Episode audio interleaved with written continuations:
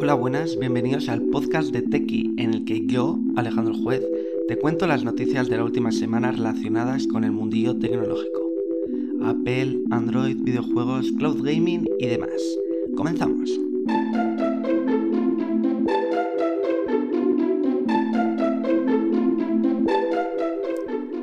11 de abril, episodio número 29 de Techie Podcast. Y antes de nada quiero disculparme porque tengo un poco la voz tomada y estoy un poco congestionado con mocos, por lo que puede que este episodio no se escuche tan bien mi voz. Pero bueno, eh, intentaré hacerlo lo mejor posible. Eso sí, tengo tres noticias para esta semana, entre las que se encuentra la compra de una parte de las acciones de Twitter por parte de Elon Musk.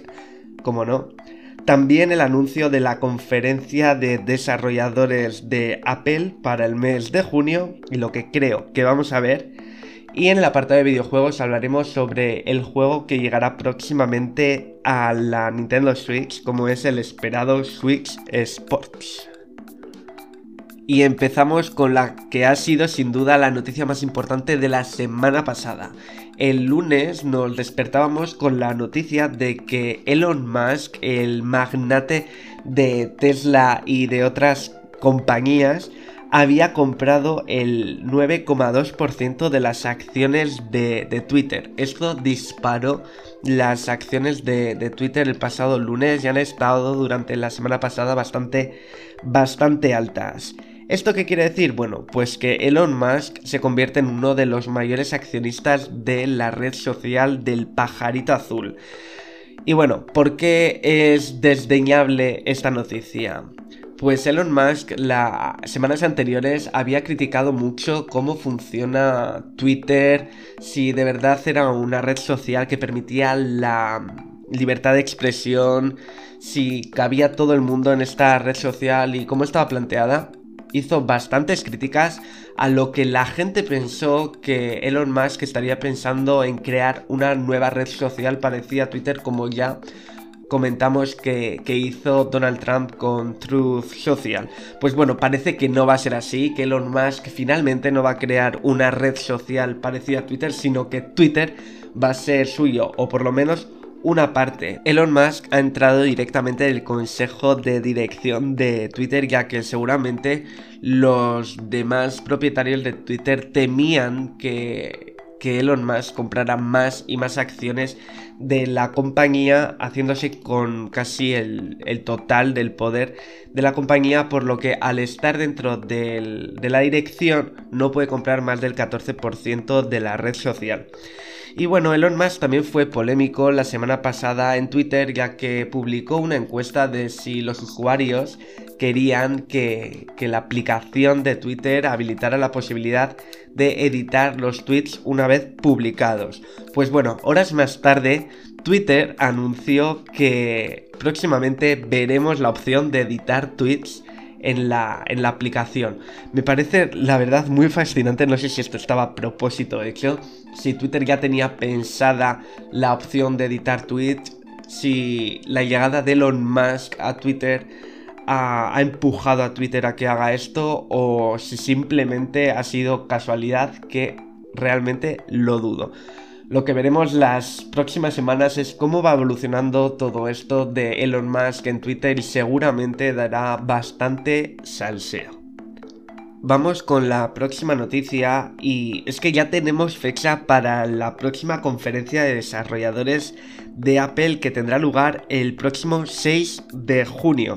Será una conferencia de desarrolladores virtual como nos tiene acostumbrados Apple durante la pandemia por lo que la presencialidad de momento no volverá. Bueno, lo más importante, ¿qué esperamos para esta conferencia de desarrolladores de este año 2022? Pues bueno, esperamos ver iOS 16, iPadOS 16, WatchOS 9 y macOS 13. No creo que veamos nuevo hardware, nuevos productos de Apple y sobre todo no vamos a ver las, las gafas de Apple, que es lo más esperado.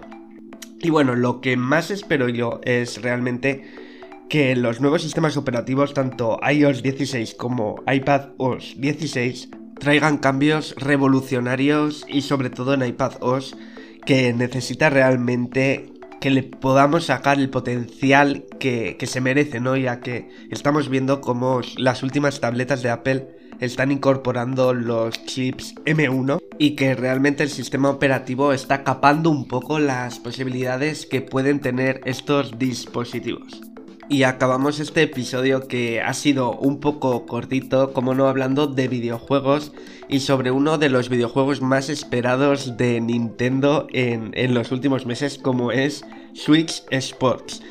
Todos recordamos que cuando éramos niños o no tan niños, tuvimos nuestra Nintendo Wii o algún familiar o amigo la tenía e íbamos a su casa a jugar al Wii Sports. Lo bien que lo pasábamos jugando al tenis, a los bolos, al golf.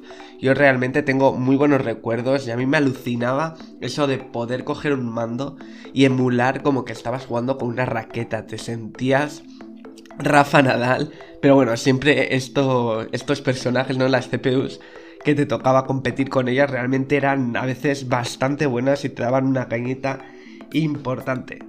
Pues el mítico juego de Nintendo vuelve y vuelve a la Nintendo Switch bajo el nombre muy original por cierto, Switch Sports. Llegará el 29 de abril a finales de este mes y traerá nuevos deportes aparte del mítico tenis también tendremos bueno Chambara, que es un tipo de juego de espadas, yo creo que está tipo relacionado con los deportes japoneses. También tendremos el badminton, los bolos como en el Wii Sports, el fútbol, el voleibol y próximamente también anunciaron que vamos a tener golf.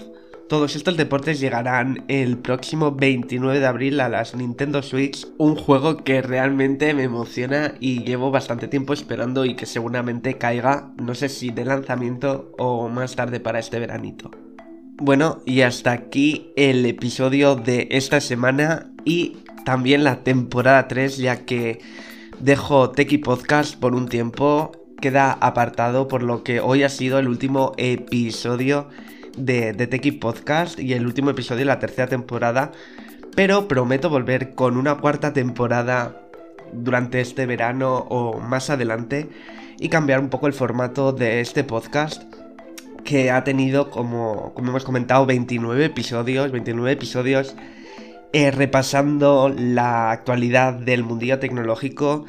Y bueno, quiero que el episodio 30 vuelva con un cambio de formato, un formato que sea más amable, no tan frío, ¿no? Comentando un poco más sobre cosas personales, hablando, charlando, interactuando más con la comunidad, incluso haciendo entrevistas y, ¿por qué no?, comentando cosas que, os interesan, que os gustan.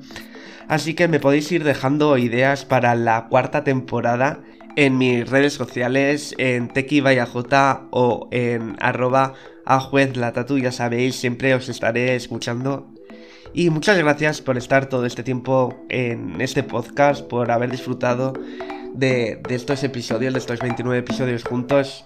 Y espero veros pronto, lo más pronto posible, en la cuarta temporada de Teki Podcast. Agur.